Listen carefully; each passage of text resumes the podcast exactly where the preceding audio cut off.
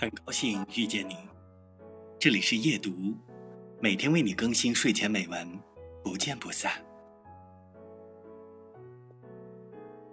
流苏心里想着，你最高明的理想，是一个冰清玉洁而又富于挑逗性的女人。冰清玉洁，是对于他人；挑逗，是对于你自己。如果我是一个彻底的好女人，你根本就不会注意到我。他向他偏着头笑道：“你要我在旁人面前做一个好女人，在你面前做一个坏女人？”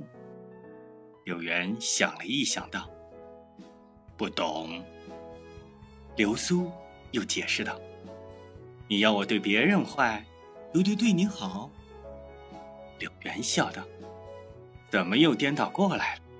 越发把人家搞糊涂了。”他沉吟了一会儿，道：“这话不对。”刘苏笑道：“哦，你懂了。”节选自张爱玲的《倾城之恋》。